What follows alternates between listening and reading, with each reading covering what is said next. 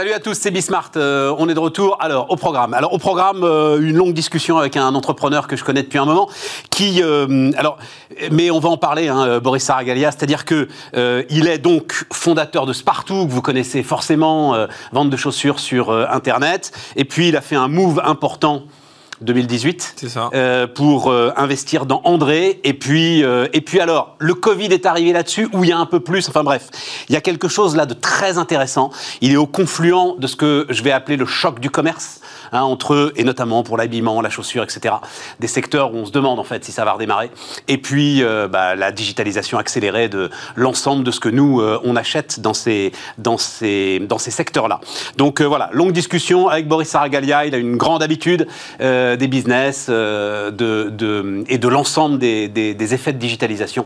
Donc on va discuter avec lui et en fait on va prolonger la discussion avec une boîte que vous connaissez aussi peut-être un peu si vous suivez de près le business en France, c'est. Miracle euh, est devenu célèbre il y a quelques mois en levant 300 millions, je ne sais plus si c'est des dollars ou des euros, enfin bref, beaucoup d'argent pour faire des places de marché. C'est justement un spécialiste des places de marché. Des places de marché aujourd'hui, il y en a absolument partout. Donc on discutera avec la, directrice commerciale de, Miracle et puis enfin, euh, last but not least, alors je, lis d'ailleurs la présidente de la conférence générale des juges consulaires de France. Euh, plus prosaïquement, la patronne des tribunaux de commerce. Voilà, la, première des présidentes des tribunaux de commerce. Vous comprenez bien qu'en ce moment, euh, j'ai vraiment euh, énormément de questions à lui poser. Et puis il y a en plus des, réformes discrètes qui se jouent sur, sur cette, ces juridictions qui restent quand même très complexes. Donc voilà, on va, on va aussi prendre du temps pour parler de ça. C'est parti, c'est Bismart. Donc on démarre avec euh, Boris Saragalia. Bonjour, euh, Boris. Euh, ravi de te voir depuis un moment d'ailleurs. Hein, mais, tu es à Grenoble, Boris, voilà. Et puis et puis il y a le business. Exactement, les affaires Il y a la tempête qui s'est levée quand même pendant le Covid. Alors, donc je reprends 2006, partout à un moment, pourquoi j'ai rencontré Boris Saragalia la première fois C'est qu'il en pouvait plus qu'on ne parle que de Sarenza. C'est ça. Souviens, Boris? Exactement, tout à fait, tout à fait. Sarenza était très médiatique, on les entend un peu moins parler maintenant. mais euh, il, disait, mais arrêtez, il envoyait des mails et tout, mais arrêtez, il gagne pas d'argent, c'est pas possible, machin, etc. Et tout. Cela dit, t'en gagnais pas non plus, toi, c'est partout. J'en gagnais pas beaucoup, j'en gagnais pas beaucoup, mais j'en perdais moins que lui. Mais il y, a quand même une histoire de croissance dans le déficit euh, financé par. Alors, on n'appelait pas ça des levées de fonds d'ailleurs euh, à ce moment-là. C'était des investisseurs. Oui, des investisseurs. Les, tailles, les tailles de capital levées il y a 10 ans, c'était 10 fois plus, moins importantes que les tailles de capitaux qui sont levées actuellement. Ça, c'est clair. Il y a un gros, gros changement, on va dire, ces 5, 6, 7 dernières années, avec l'afflux d'injection d'argent un peu partout et des rendements qui baissaient et tout arrivé dans le capital risque et le capital développement qui était une branche de l'investissement qui était très peu présent en Europe et qui là s'accélère, s'accélère depuis 3-4 ans. Est-ce que tu en profites toi de cette accélération C'est-à-dire, est-ce que Spartoo est en train d'accélérer justement parce que euh, bah, euh, longue expérience euh, et, tu peux aujourd'hui amener des résultats solides à bah, des investisseurs potentiels Nous, on a fait le pari. On a eu deux grandes phases. On a eu une phase de grosse accélération peu profitable et après une phase depuis 5-6 ans où on a fait qu'augmenter nos profits pour ramener du cash, du cash, du cash, du cash pour pouvoir aller sur des projets comme André, pour pouvoir continuer à nous développer sereinement. Et c'est vrai que je préfère cette, cette, cette, cette partie-là euh, du développement, un développement beaucoup plus robuste qui génère de la trésorerie, qui permet après de faire des acquisitions, qui permet de nous accélérer sur certains pans d'activité où on n'aurait pas pu euh, peut-être y aller. tu donnes ton chiffre d'affaires ou tu donnes pas ouais, 190 millions d'euros de chiffre d'affaires et on a été bien profitable l'année dernière grâce aux derniers 4 derniers mois de, L'année dernière, c'est-à-dire 2020. 2020, 2020. On a eu une année en deux temps. Bah, bah on va en parler. Tu as eu une année dans Donc, 2018, euh, c'est ça? 2018. 2018, tu rachètes André, donc la marque quand même iconique euh, de la chaussure, à, Vivart. Euh, en pleine décomposition. Hein. D'ailleurs, c'est pas tout à fait fini la, décomposition du groupe Vivart ou Vivarté. Euh, et finalement, donc tout ça s'est terminé à la barre du tribunal de commerce. il y a combien de temps eh ben, Le 5 août. le 5 août, donc il y a, a 6-7 mois. Donc, c'est le Covid qui a tué André ou c'est Spartoo qui a tué André? Alors, la marque André avait déjà des difficultés. Historiquement, quand on est rentré dans cette affaire, euh, euh, André perdait 15, euh, plus de 15 millions d'euros. par an. Et on est arrivé là avec un projet que je crois 15 millions d'euros de pertes sur quel chiffre d'affaires? Par an, sur une centaine de millions. Ouais. Voilà. L'idée, c'était, et je crois toujours à cette stratégie-là, la combinaison d'activités fortes online et de marques qui se développe dans le physique aussi. Euh, et, quand on a pris André, ben on, a, on, on, a, fait un chantier terrible pendant 12 mois. De, de, juillet 2018 à juillet 2019, on a travaillé énormément avec les équipes d'André et les équipes de Spartou pour repositionner la marque euh, sur son cœur de clientèle qui était la famille accessible. Euh, donc on a réduit les prix, on a enlevé toutes les centrales d'achat, on a fait ce qu'on appelle les carve-out, c'est-à-dire on a isolé la finance, isolé la paye qu'on a repris en interne, on a rénové des magasins, on a ramené le sport, on a ramené l'enfant, on a ramené le web. C'est-à-dire, as écarté les centrales d'achat, c'est devenu Spartou en fait, la centrale d'achat. Eh ben, on a, au lieu, euh, dans, les grands groupes industriels comme ça, il y a des sociétés intermédiaires qui font de la marge pour rien. Donc là, on est retourné dans les usines, on s'est rapproché des usines, on est redescendu dans le terrain. En direct. En direct pour gagner en marge et on a pu baisser les prix de revient de 15 à 20 J'ai remis les prix d'achat au niveau de 2010. Simplement, euh, quand vous baissez les prix de vente de 15% pour retourner sur la clientèle accessible euh, à, prix à, CSP moyenne, et eh ben, le chiffre d'affaires il baisse. Et en septembre-octobre, euh, il y a eu aussi l'arrivée des Gilets jaunes le samedi qui nous a fait quand même beaucoup de mal. Et, André a un très très beau réseau sur Paris. Et donc du coup, on a souffert, on a souffert. les trafics étaient baissiers, les prix de vente que j'avais fait baisser, ben, je, baissais, je perdais en chiffre d'affaires. Euh, même si on a fait énormément pour améliorer la productivité, c'est-à-dire chiffre d'affaires par heure travaillée, on n'a pas réussi. Et à partir de d'août, on a vu les fruits du travail payés. Août, septembre, octobre, novembre, décembre, janvier, février des croissances organiques positives. Donc là, on est février 2020, hein, c'est ça, hein, voilà. Hein, euh, février 2020, juste avant le confinement. Exactement. Avant, le confinement. Exactement. Et en fait, nous, donc, nous, on a des activités en Chine et des activités partout en Europe. Et en Chine, on avait vu même sur Internet, dès début janvier, ça coupait. Donc on s'est dit, oulala, même sur Internet, euh, y a, on sent une tension et c'est cette pression psychologique au niveau du commerce qui fait qu'on consomme moins. Hein. Mais bien sûr. Euh, janvier, on a commencé à avoir des tensions sur l'Italie, qui commençaient à, zone par zone, à fermer. Et début mars, on a senti une petite tension. On a commencé à discuter avec euh, euh, des administrateurs judiciaires, avec des conseils pour savoir ce qu'on allait mettre en place. Et le 15 mars, le confinement. Confinement. Et là, bah, je suis allé chercher des emprunts, euh, j'ai PGE, tout ça, machin et tout. ça n'a pas fonctionné euh, euh, pour André. Pour Spartou, j'ai pu avoir les PGE. T'as pas eu de PGE pour André? Non. non. Parce que le truc était déjà structurellement déficitaire? Sur un plan légal, j'y avais droit.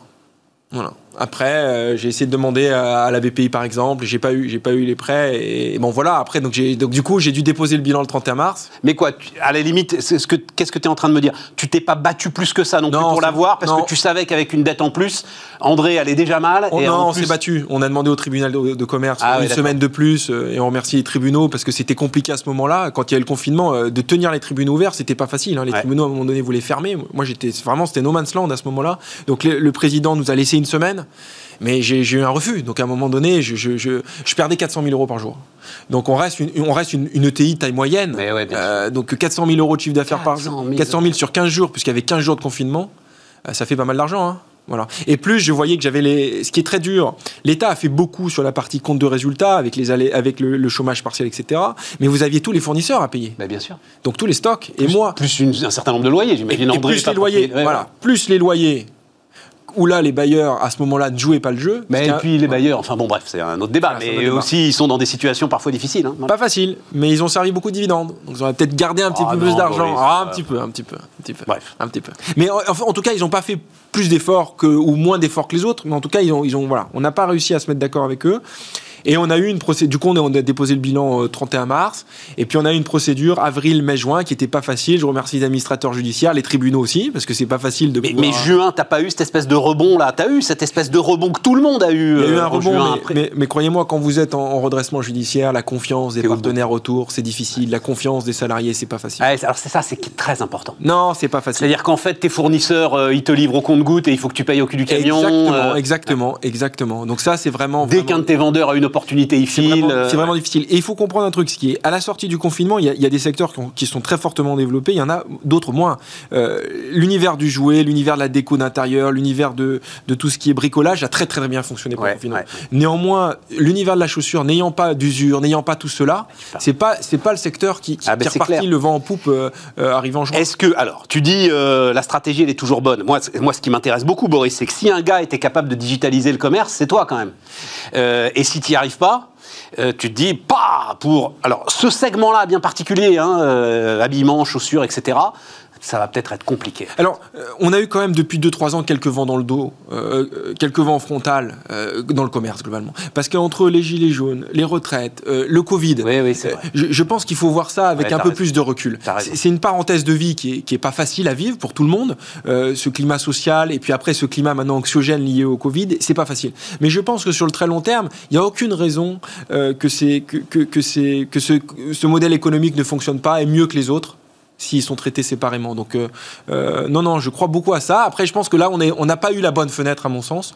Mais on y croit toujours et on Oui, c'est-à-dire. Non, non, mais c'est vrai que j'avais pas pris la mesure. Tiens, c'est la patronne de Pomme d'Api, je sais pas si tu connais, cette, marque, cette marque.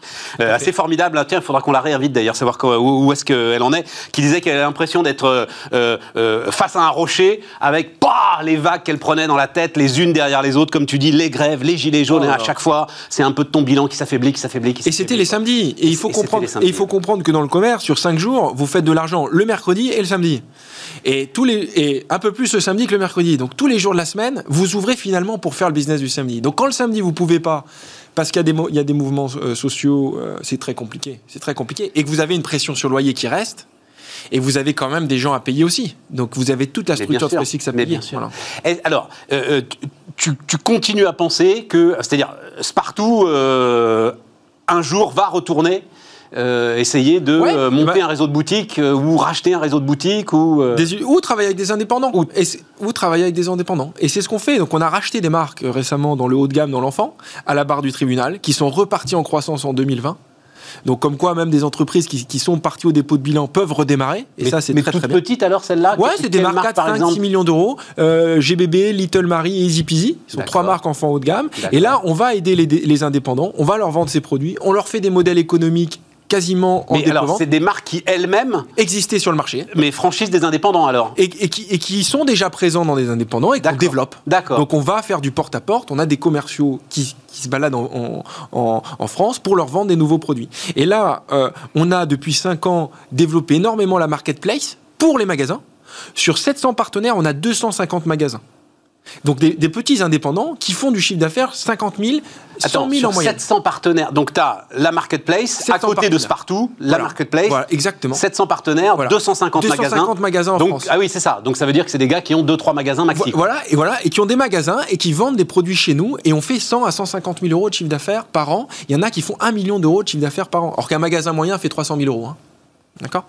Euh, euh, Donc on fait ça, et là on vient de lancer ce mois-ci notre logiciel de caisse pour numériser complètement leur activité. Donc c'est un logiciel de caisse qui permet d'acheter, qui permet de faire le stock, gestion des stocks en magasin, bien entendu, mais qui permet de vendre sur toutes les marketplaces, la nôtre, mais Amazon, mais la Redoute, mais toutes les marketplaces, qui permet de les transformer en point relais et qui permet d'utiliser notre centrale d'achat.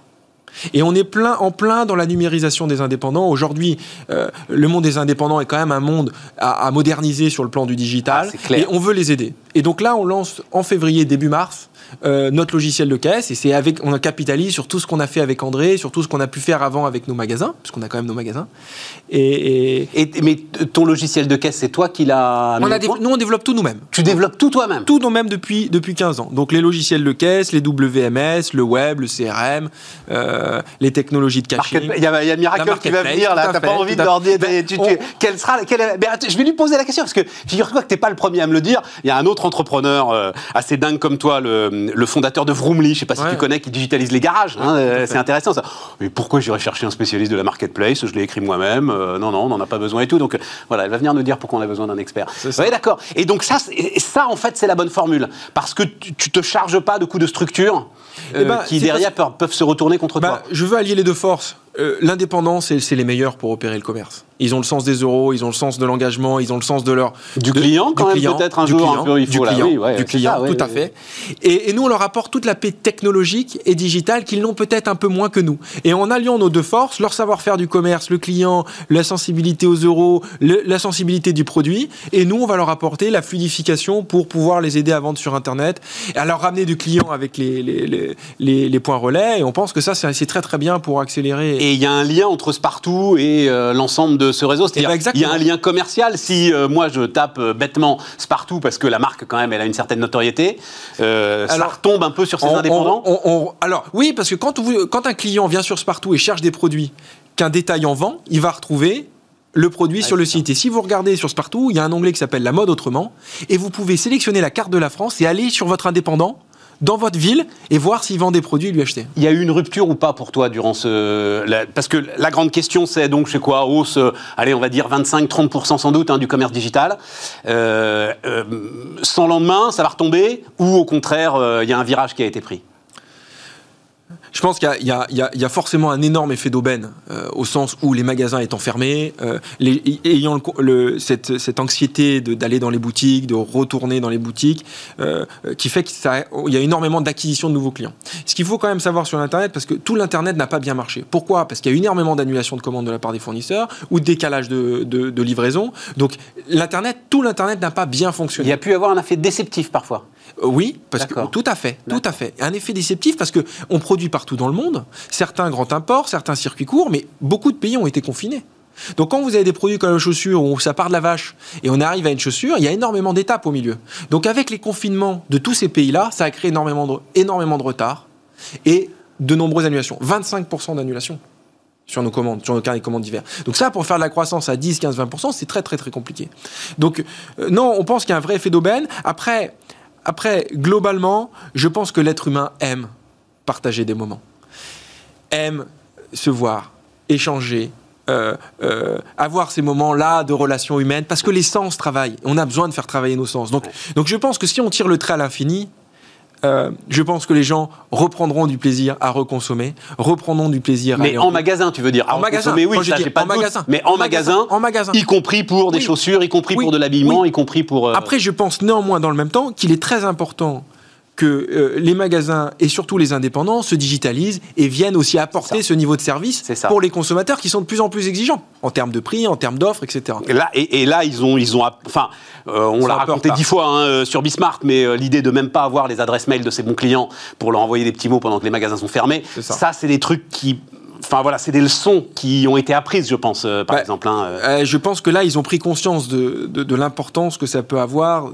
de, de, mieux appréhender sa donnée client, de plus les suivre et de créer une vraie relation. Bah, bien sûr. Et pas uniquement un point de stockage. Et en fait, le, et en fait le digital, c'est de la richesse en plus dans la relation. Exactement. Ce qu'on n'avait pas forcément en tête. Non, non. On pensait bah que c'était la fin de la relation, en fait. Le digital, c'est tout le contraire. Les gros, comme Google, Facebook, ont très bien compris que la, data autour du client est une, est oui, une mine d'or. mais ils ne parlent pas beaucoup, euh, Google, tu vois.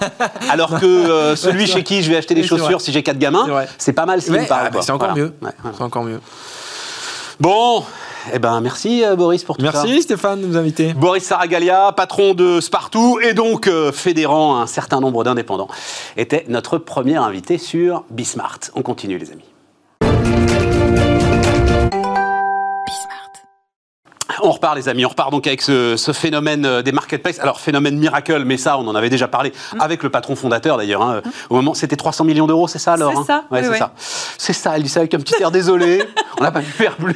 Non, non, non. On est hyper fiers et hyper heureux. Ça va nous aider à nous développer très vite. Bon, mais de toute façon, ça marque. Alors, en fait, je j'avais pas pris la mesure du truc. Mm. Et euh, depuis que j'ai découvert Miracle, les marketplaces, etc., je me rends compte du nombre d'entrepreneurs qui passent ici et qui en fait ne parlent que de ça. Ouais c'est le décollage. C'est un phénomène, alors évidemment euh, tiré par l'exemple Amazon, mais euh, vous-même, vous vivez ce décollage et ce phénomène-là On vit ce décollage. Alors, il faut évidemment pas être cynique sur l'année 2020, mais ça a quand même été l'année de l'explosion des marketplaces. C'est un phénomène, si tu veux, qui existe beaucoup dans le B2C depuis longtemps. En fait, quand tu regardes le top, euh, top 20 allez, du e-commerce français, il y a déjà 13 acteurs qui sont des marketplaces. Donc la majorité des grands e-commerçants sont des marketplaces. Il n'y a pas que Amazon, il faut arrêter de parler que de, que de Amazon. Beaucoup de clients Miracle, évidemment, qui, sont, qui ont développé leur Oui, parce que vous avez un... Euh, alors, je ne sais pas si c'est du marketing ou si c'est de la conviction, ça doit être un peu des deux d'ailleurs, l'idée de donner justement des armes anti-Amazon c'est euh, exactement l'idée. Oui, parce que finalement, tout le monde a regardé Amazon pendant des années en se demandant euh, comment ils arrivaient à croître, mais finalement, c'est assez simple. C'est un modèle économique qu'on appelle la place de marché, et ils appliquent euh, les mêmes recettes. Donc, c'est très solide en B2C. D'ailleurs, enfin, on le voit, hein, les chiffres du e-commerce B2C l'année dernière, le e-commerce a explosé parce qu'on ne pouvait plus acheter dans les magasins, ça c'est sûr.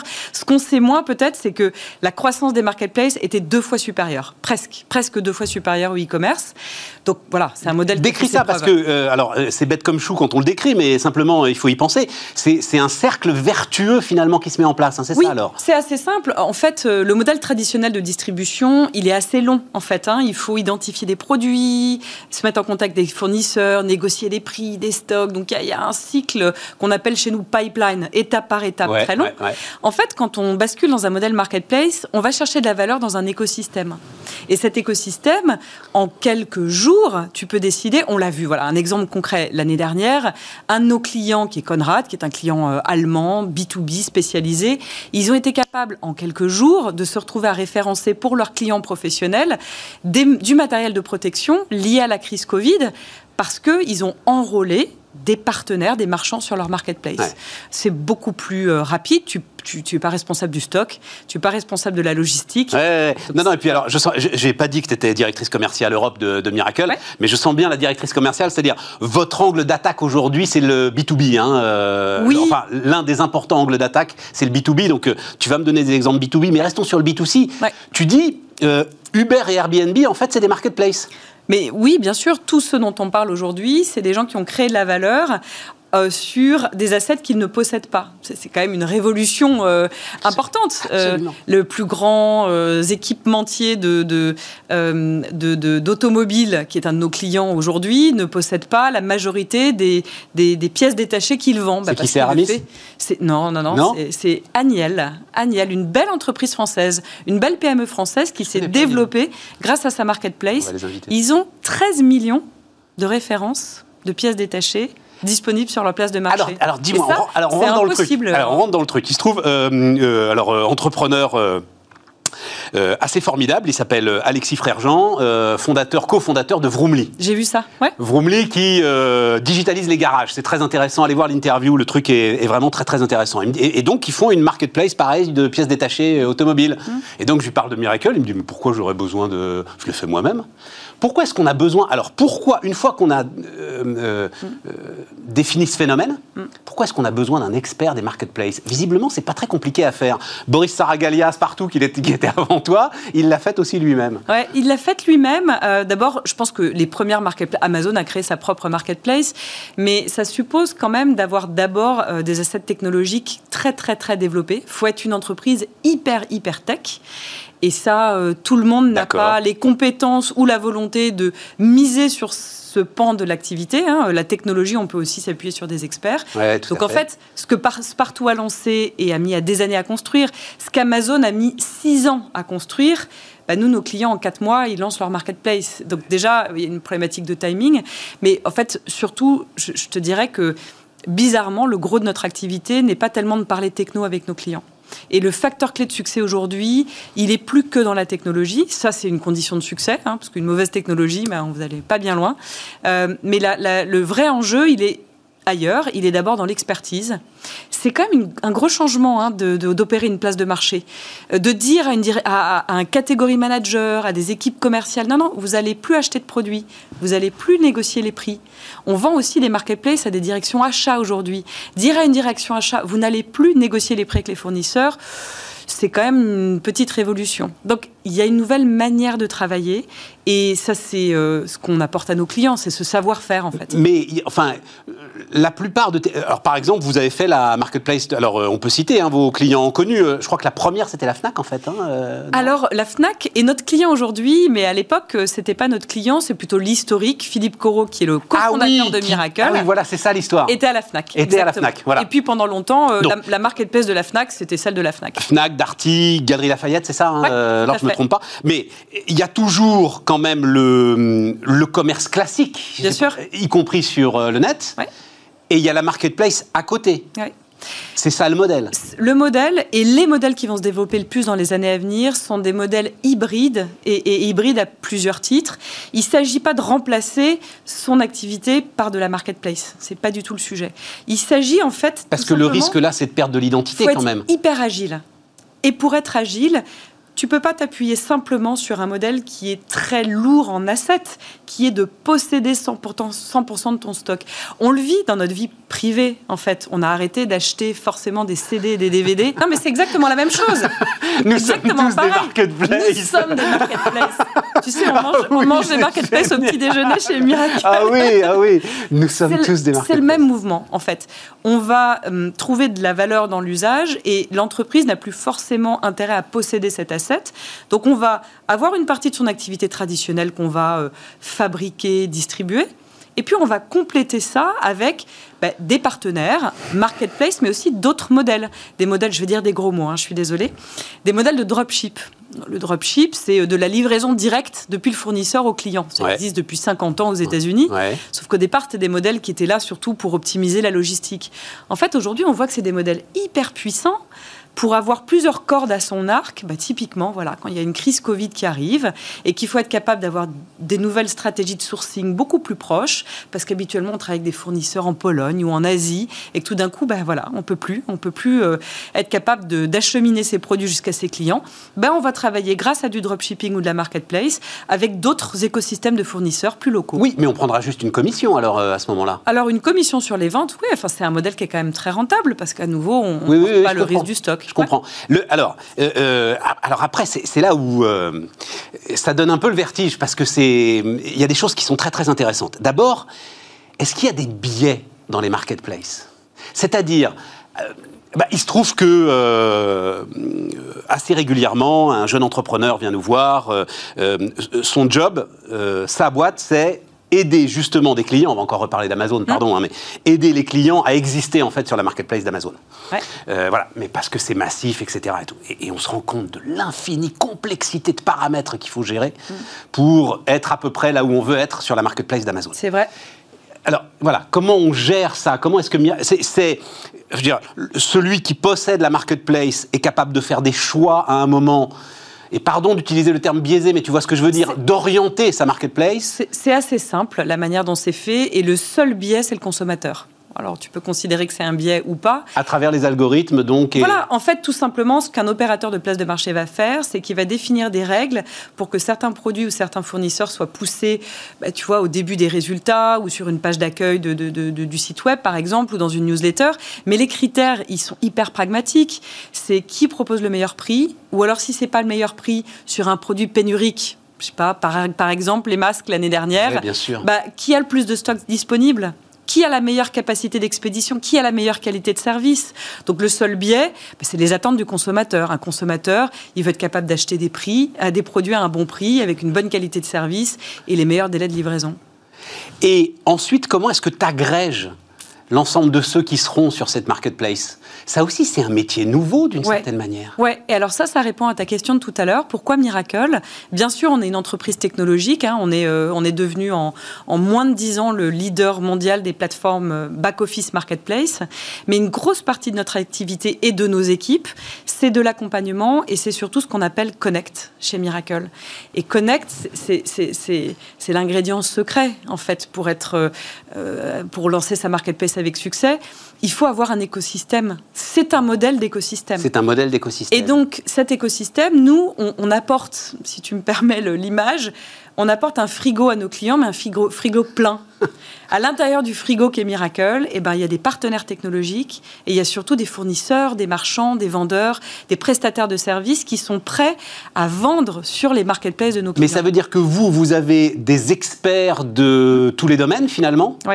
Connect a été lancé il y a un an et demi.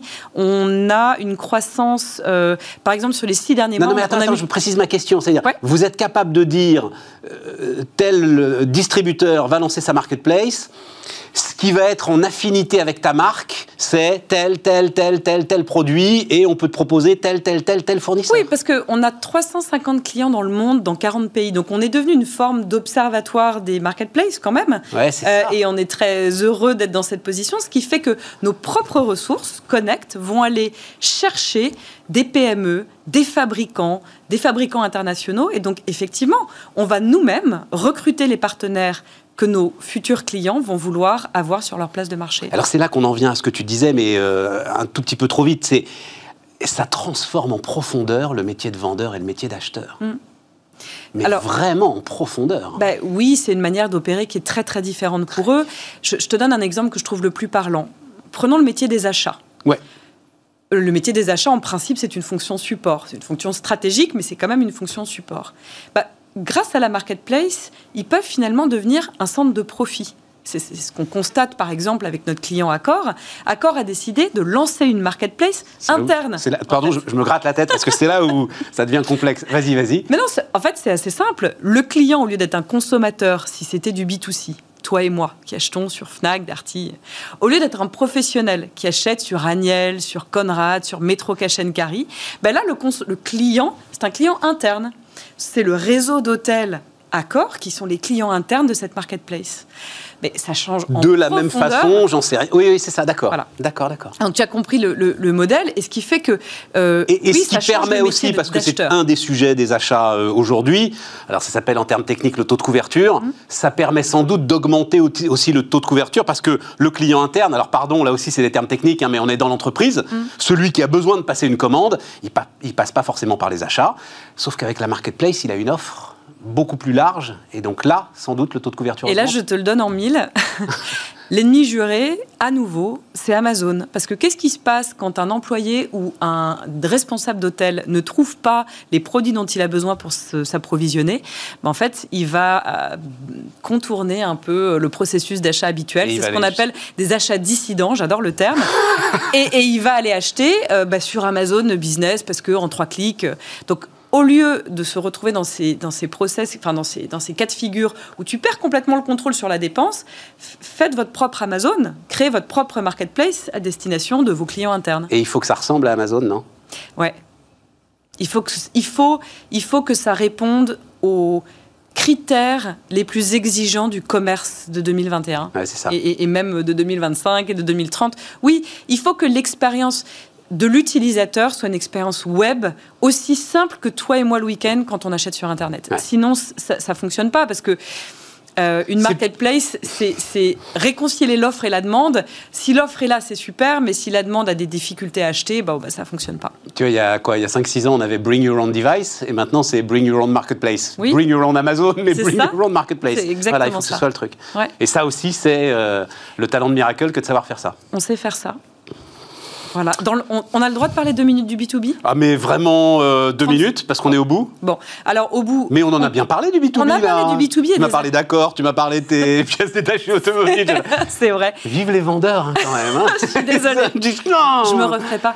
Non, pourquoi je veux te parler du B2B Parce que c'est un peu moins intuitif, mais je trouve ça hyper intéressant à la lumière de l'année dernière, de ce qui s'est passé. Et en fait, il y a quand même beaucoup d'acteurs qui n'ont plus vraiment beaucoup d'autres choix que de se bouger. Alors, il y a une, une étude de McKinsey intéressante l'année dernière qui a montré que moins de 10% des entreprises B2B ont commencé à se doter en outils digitaux vis-à-vis de leur écosystème. Donc c'est des entreprises qui viennent d'où? C'est des gens qui distribuent du matériel automobile, on en a parlé. Eux, ils n'ont plus trop d'autres choix que commencer à vraiment se transformer. Ils ont la même urgence que les retailers il y a une dizaine d'années. Euh, ceux qui distribuent du matériel médical, ceux qui distribuent du matériel pour euh, les entreprises, euh, du, matériel pour les professionnels. Tu veux dire quoi alors? Tu veux dire que en allant sur les marketplaces, ils augmentent leur potentiel de lead, de contact, de, de, possibilités de, toucher de nouveaux clients Ils peuvent aller sur des marketplaces, ils doivent surtout réfléchir à créer leur propre marketplace, parce qu'ils auront les mêmes bénéfices que les autres. Ils, vont, à ce moment-là, ils vont fédérer leurs concurrents non, ils vont fédérer un, un Ils vont surtout fédérer. Et je vais te dire, je peux, si on est à court de temps, je finis là-dessus. Ils vont fédérer leurs propres distributeurs. Et ça, c'est un modèle qui est quand même très intéressant. On travaille de plus en plus avec des industriels. une, seconde. Si je vends du matériel médical, comme tu le dis, je crée une marketplace qui va vendre du matériel médical. Oui. Bon, ben, je vais vendre le matériel médical aussi de mes concurrents, forcément. Pourquoi pas? Pourquoi pas? Ou d'autres segments que, que pas. Toyota, qui est notre client aux États-Unis, ils ont compris un truc très simple, ou, Airbus par exemple, encore plus proche de nous, Airbus hélicoptère. Ils fournissent des pièces détachées à tous ceux qui opèrent des flottes d'hélicoptères Airbus. C'est assez simple. Ils le font via une marketplace. Pourquoi? Parce que pour la première fois, ils ont trouvé un modèle qui permet d'animer leur écosystème de distributeurs au lieu de les contourner et de créer un site web qui devient un concurrent.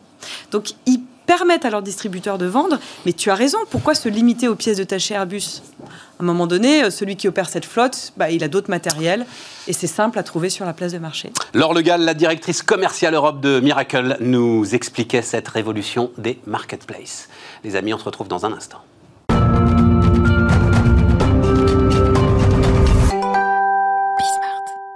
On termine, alors on termine, quand je dis on termine, euh, on a le temps, hein, plus de 20 minutes là, hein, pour, pour discuter alors d'un sujet qui peut-être va être au cœur de toute l'actualité économique ou pas, justement.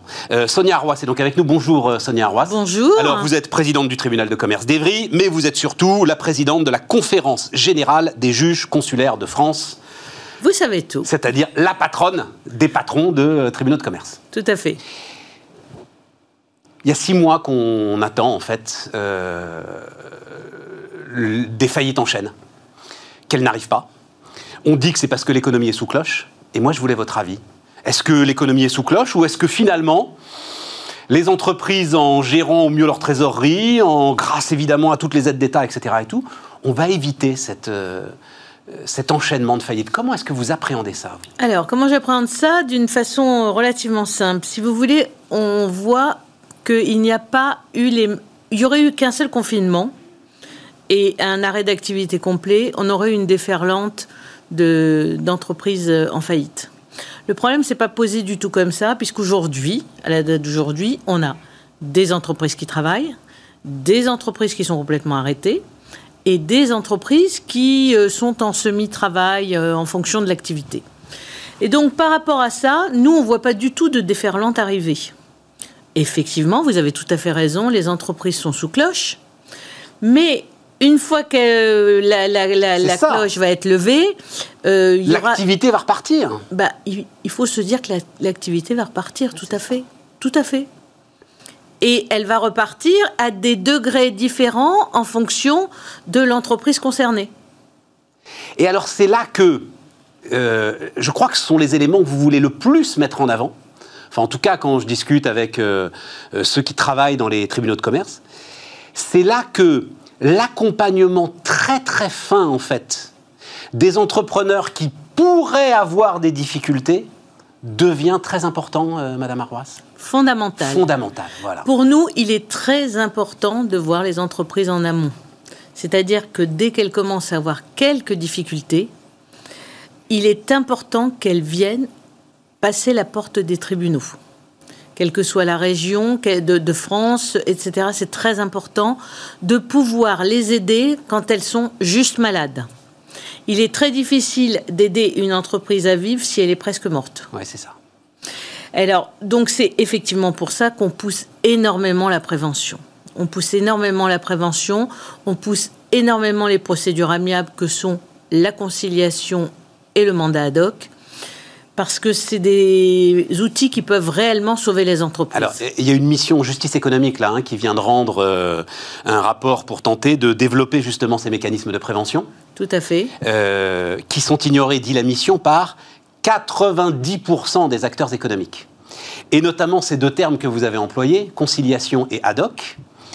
Euh, il faut en parler un petit peu parce que, notamment, ce sont des missions qui restent strictement confidentielles. Tout à fait. C'est un très un point que vous soulevez qui est extrêmement important parce que personne n'est au courant quand on met une entreprise soit en mandat ad hoc, soit en conciliation. Ça reste au sein du bureau du président du tribunal. On met en place un administrateur ou un mandataire judiciaire ou ou quelconque euh, quelqu'un d'autre, mais c'est très important, sorti de, ce, de cette euh, de cette sphère, ça. personne n'est au courant. C'est-à-dire vos fournisseurs ne sont pas au courant, vos, euh, vos bailleurs ne sont pas au courant, personne n'est au courant. Vos clients, chose très importante, ne sont pas au courant. Vos salariés ne sont pas au courant. Vos salariés ne sont pas au courant. Même pas les institutions représentatives du personnel? Alors, il y a des cas où les institutions euh, représentatives du personnel sont au courant. Instance, pardon, institution, Oui, mais j'avais bien compris ce que vous vouliez dire. Euh, mais euh, c'est très minime. Le problème, c'est qu'on a essentiellement des moyennes ou grandes entreprises qui viennent nous voir. C'est ça. C'est eux qui sont au courant par leur expert comptable, par leur commissaire au compte, que ces moyens existent. Ce que nous, on aimerait vraiment voir plus, c'est les petites entreprises. Parce que les petites entreprises ont pas du tout de moyens de se sauver et nous, on peut réellement les aider. Et alors, qu'est-ce qui se passe dans ces cas-là?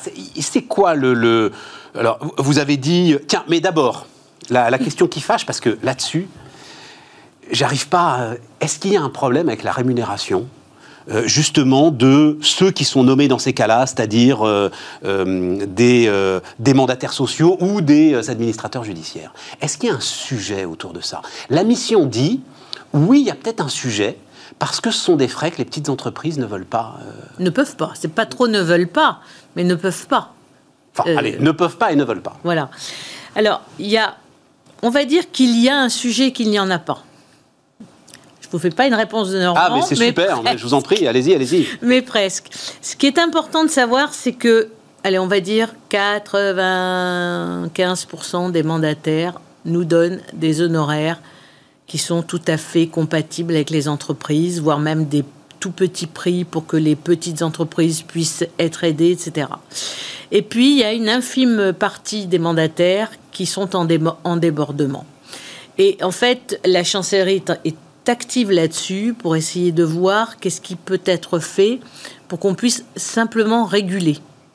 Mais il faut quand même savoir que dans tous les cas, le président du tribunal est là et peut refuser un honoraire quand bien même il a été signé par le chef d'entreprise, puisque pour l'instant, les honoraires sont soumis au chef d'entreprise qui va le valider, et derrière, ça arrive au, président du tribunal. Euh, j'ai demandé d'une part à la chancellerie de voir s'il pouvait pas le, contraire ne pouvait pas être fait. C'est-à-dire que l'on valide, nous, président, là je parle en tant que président de tribunal. Absolument. Euh, euh, nous, président de tribunaux, d'abord les honoraires, ou qu'on les valide pas. Hein, Tout à fait. Voilà.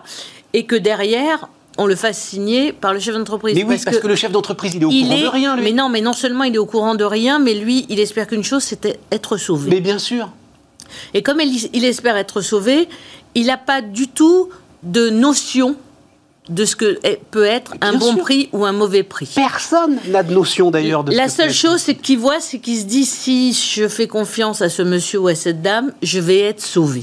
Je vais être sauvé, mon entreprise va continuer à marcher, mes 80 salariés euh, vont être payés, etc., etc. Sauf que c'est pas du tout comme ça, et il y a des débordements. C'est vrai qu'il y a des débordements, mais c'est vrai que les présidents de tribunaux euh, font, font, un bras de fer parfois. oui, mais ça veut dire que c'est à eux d'être vigilants alors, Madame Arroy. Ça veut dire que euh, aujourd'hui, vous, présidente de la conférence générale des juges consulaires de France, vous dites les gars, c'est entre vos mains aussi justement. C'est entre nos mains, mais il faut savoir quand même que, comme je vous disais, euh, je connais pas le chiffre, enfin on va dire entre 95 et 98 Bien sûr. des mandataires et administrateurs judiciaires nous donnent des prix qui qu'on ne négocie pas. Et puis, ben, il y a X% de prix sur lesquels on n'est pas forcément d'accord. Parce que, alors, euh, euh, pour préciser, vous, vous êtes bénévole dans... Euh, on est bénévole, tout à fait.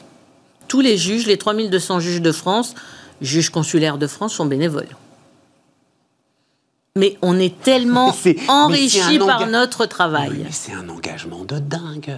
C'est un engagement, mais c'est passionnant. Vous avez dirigé combien d'entreprises Sept. Sept entreprises quel secteur? J'ai pas vu de quel secteur c'était. Ah oui, mais alors là, vous avez commencé à. Pourquoi? Je vais commencer à quoi? À paniquer parce que j'ai sept secteurs complètement différents. C'est vrai? Oui.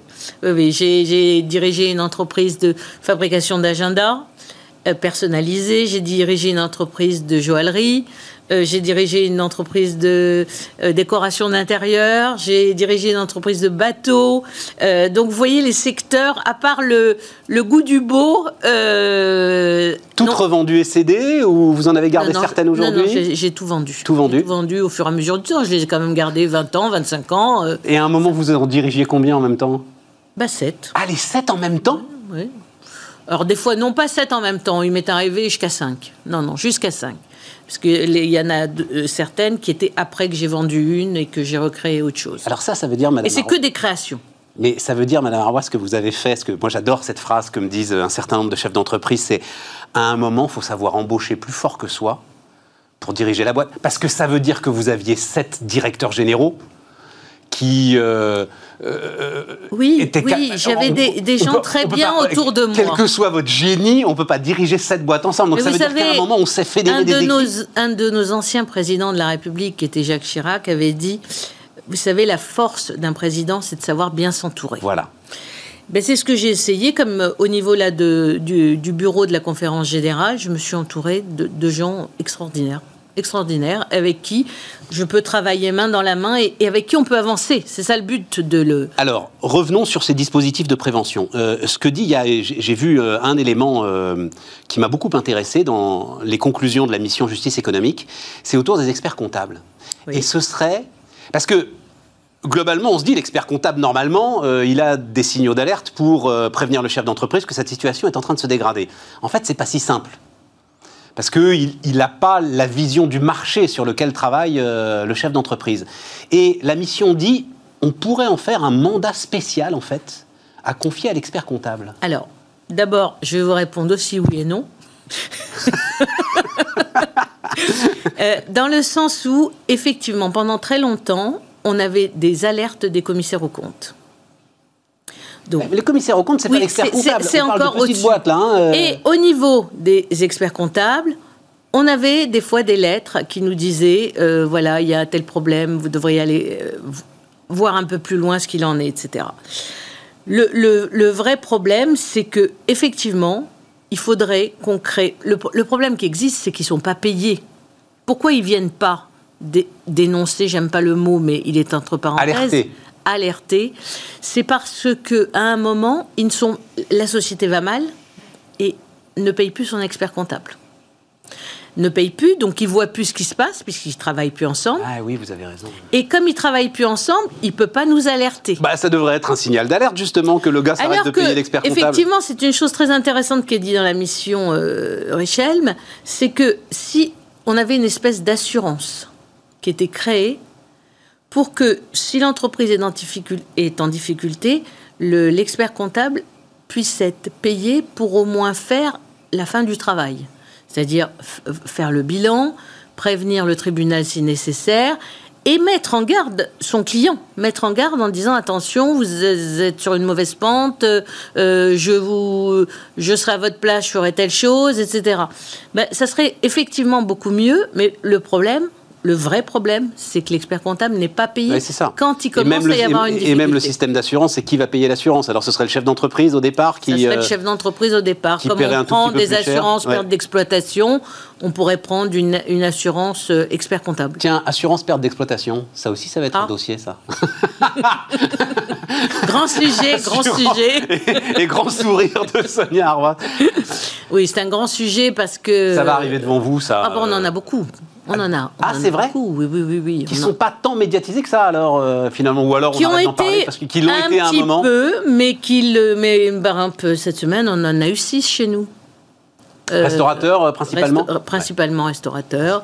Et on, on, donne ça à nos chambres de contentieux qui étudient réellement dans le détail les contrats concernés et qui prennent des décisions mais c'est vrai que ces derniers temps, il y a, justement euh, les, échos en ont, fait part sur mon tribunal. Euh, on a rendu des décisions, celle-là en tout cas, plutôt en faveur de, du restaurateur. Mais, mais c'est le principe de la perte d'exploitation, comme vous disiez. Ben là, ça serait une perte euh, pour l'expert comptable, une assurance pour l'expert comptable. mais restons sur, sur l'assureur. C'est alors justement, comment est-ce qu'on juge dans ces cas-là? C'est-à-dire, est-ce que la justice commerciale, comme euh, la justice civile ou la justice pénale, a des degrés d'interprétation?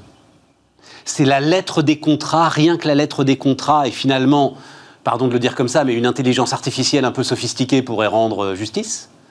Ou euh, il y a une, interprétation de celui qui euh, instruit le dossier Alors, il y, a une, il y a surtout une vraie instruction du dossier. C'est-à-dire qu'on va essayer de tout regarder, y compris l'historique. Si c'est quelqu'un qui a, qui a, pris, par exemple, une perte d'exploitation il y a un an, enfin, il y a deux ans, on ne va pas parler d'il y a un an, c'est une chose. Si maintenant, euh, l'entreprise, elle paye sa perte d'exploitation sans jamais aucun problème depuis 18, 20 ans, c'est pas la même façon de voir les choses. Donc tout est regardé même si le à la contrat loupe. Est le même, même si le, même si le contrat est le même, tout est regardé à la loupe. Il y a des délibérés, bien évidemment. Donc, si vous voulez, en plus, il y a une, une intelligence collective qui fait que 8, 10, enfin non, plutôt 9, euh, des fois 11 personnes, nombreux, discutent du sujet. Puis après, un propose et la Chambre en nombre impair le, le délibèrent pour voir s'ils sont d'accord, pas d'accord, euh, auquel moi, moi-même je ne peux pas assister puisque je ne fais pas partie de la Chambre. Donc j'ai les, résultats après et je trouve ça très bien d'ailleurs. Et, ce que je disais euh, rapidement, mais en même temps c'est un sujet aussi, sur, sur des cas très très simples, standards, classiques, etc., l'idée d'une automatisation, d'une digitalisation euh, de, de, ces procédures, notamment par exemple avec de l'intelligence artificielle qui est capable très très vite euh, Alors, je vais vous faire, une réponse euh, qui va être un tutu personné. J'aime l'humain. J'aime l'humain et je trouverais mais ça. les dossiers sans pile. Oui, ben, les dossiers sans pile, ça nous fait du travail, ça nous enrichit intellectuellement parce que chaque cas est un cas particulier. Euh, mais je trouverais ça vraiment dommage qu'on mette une pièce et qu'on dise voilà, on rentre tel critère, tel critère et qu'il en sorte un jugement. Je trouverais ça vraiment d'une tristesse euh, et j'espère ne pas vivre ça un jour, d'ailleurs. Donc, euh, revenons sur nos patrons de PME, TPE, euh, qui sentent bien que les choses vont être compliquées, qui se disent mais je vais y arriver, je vais y arriver à tout prix, et qui parfois n'y arrivent pas et donc arrivent devant vous trop tard. comme vous l'avez dit, on ne sauve pas une entreprise à partir du moment où il y a déjà eu l'infarctus. Voilà, on va dire ça comme ça. L'infarctus encore, oui mais euh, il faut qu'il Le cancer généralisé, alors on va dire. Euh, c'est heureux ce qu'on est en train de raconter. Ils vont euh, au tribunal de commerce d'Evry, là, ils poussent la porte, ils sont accueillis, il y a quelqu'un, il y a... Il y a, oui, tout à fait, et ils sont en tout cas dans mon tribunal, mais je sais que tous les présidents de des tribunaux de France font très attention à ça, ils sont reçus dans les 48 heures, soit par moi, soit par ma vice-présidente. Donc quelqu'un de la présidence. C'est quelque chose que vous allez tenir là, même si vous vous retrouvez avec. Euh, ah oui, oui, oui, oui. Mais je peux vous dire qu'on en a eu beaucoup là. Hein.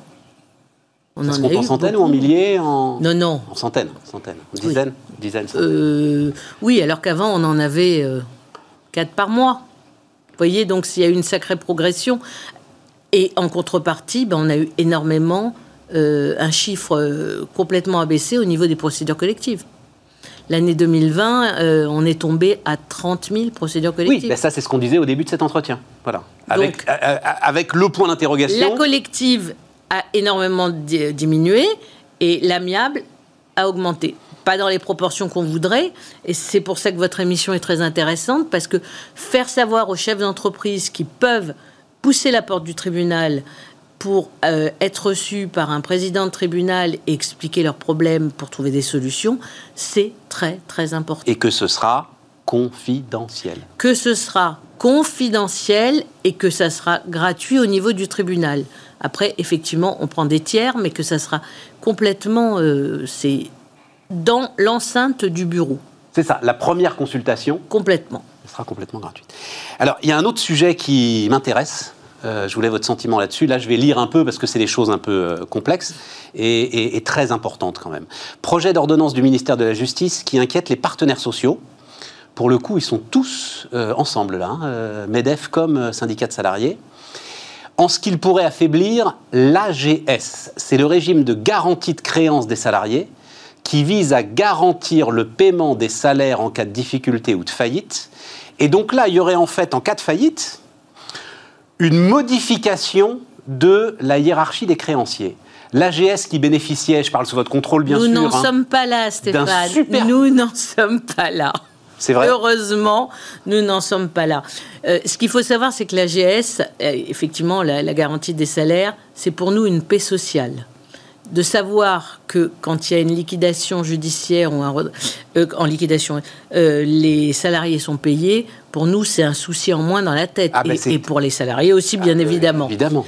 Donc, c'est vrai que l'AGS représente une paix sociale. C'est vrai qu'on a aussi besoin des mandataires et des administrateurs judiciaires parce qu'ils nous gèrent la procédure. On les choisit et ils nous gèrent la procédure. Maintenant, qu'est-ce qui s'est passé? Il y a un conflit effectivement entre l'AGS et les, ce que nous on appelle les AJMJ, MJ, pardon, euh, administrateurs judiciaires et mandataires judiciaires, c'est que il y a des excès. Mais je reviens à la, oui, oui, à ce dont on parlait tout à l'heure. Euh, il y a des excès au niveau des procédures amiables. Et que l'AGS considère que dans certains cas, les entreprises sont siphonnées. Et que derrière, bah, si elles sont siphonnées, ils ne peuvent plus être payés. Dans certains cas, c'est vrai. C'est pour ça que moi j'ai rencontré le président des administrateurs et mandataires judiciaires la semaine dernière et je lui ai proposé de faire avec euh, la, conférence générale une réunion entre la GS et eux. Pour l'instant, j'attends. Oui, mais et j'ai refait la même proposition hier à la chancellerie. C'est pas le, le, la chancellerie, elle, elle parle d'une euh, transposition euh, d'une législation européenne qui euh, oui, mais pour l'instant, tout le monde en parle beaucoup. mais le, ministre n'a rien décidé. On est en train de travailler dessus. Donc, préciser d'ailleurs que l'AGS, en fait, elle, elle, elle se finance en partie avec le produit des euh, faillites, redressements judiciaires, etc., et avec des cotisations patronales, et que c'est donc le MEDEF, en fait, hein, qui euh, gère cette, AGS. Euh, mais, pour le coup, la gestion du MEDEF fait, fait consensus. Mais enfin, quand même, le numéro 2 du MEDEF qui évoque une nécessaire... Enfin, il a l'air assez inquiet, lui, quand même, à ce stade. Mais je comprends qu'il soit inquiet. Et je comprends que les AJMJ soient aussi inquiets si on leur enlève leurs privilèges. C'est pour ça que je pense réellement qu'on a besoin de soit d'un médiateur entre les deux, soit de, négociations entre eux. Je vous disais hier, j'étais à la chancellerie. La chancellerie a proposé aussi de faire une réunion euh, par, par la chancellerie avec un médiateur qui serait nommé, auquel éventuellement la conférence générale pourrait participer. Mais c'est très important et ça devient urgent parce que le climat se détériore et c'est pas bon pour les entreprises qui vont souffrir dans quelques temps. C'est ça. Donc, moi, je suis pour le rapprochement des deux. Euh, puis j'imagine que tous vous découvrez ce sujet euh, un petit peu complexe, etc. Oui, mais c'est ça aussi le, qui est en train de se passer en ce moment. Et même si on souhaite, et euh, j'ai bien entendu votre sentiment que non, on n'est peut-être pas forcément devant une avalanche de faillite, si néanmoins elle devait arriver, faut absolument que cette histoire soit réglée. Quoi. Oui, mais le ministre a ça sur son bureau. Hein. Notre garde des Sceaux est très. Euh, il y a beaucoup de choses sur son bureau. Il a beaucoup. Non, mais ça, ça fait partie des choses importantes qu'il qui, qui, a euh, dans la partie urgente. Il nous 45 secondes. Juste, voilà, enfin je l'ai fait un peu, mais rendre hommage à l'ensemble hein, des juges consulaires, c'est ça, hein, Madame Arwas Je vous remercie. Qui donnent énormément de temps. Oui, oui c'est pas seulement du temps, parce que, euh, enfin. C'est de l'investissement. Oui, et puis, et puis vous vous retrouvez à gérer des drames au quotidien. enfin, enfin j'imagine que certains soirs, ça doit pas être simple de rentrer chez soi, quoi. Voilà. Oui, oui, oui. mais on a des juges formidables. On a vraiment des juges formidables qui donnent, comme vous dites, énormément de leur temps, s'investissent. Moi, j'ai des juges extraordinaires qui s'investissent pendant la crise Covid. On les appelait, ils venaient puisqu'on on devait faire des... tout à fait. Ben, on a un entrepreneur qui leur a rendu hommage là tout à l'heure. Ben, merci à lui. Et merci à vous. Eh ben, merci à vous, Sonia Arroise, donc, qui était euh, notre dernière invitée sur Bismart. On se retrouve lundi, les amis.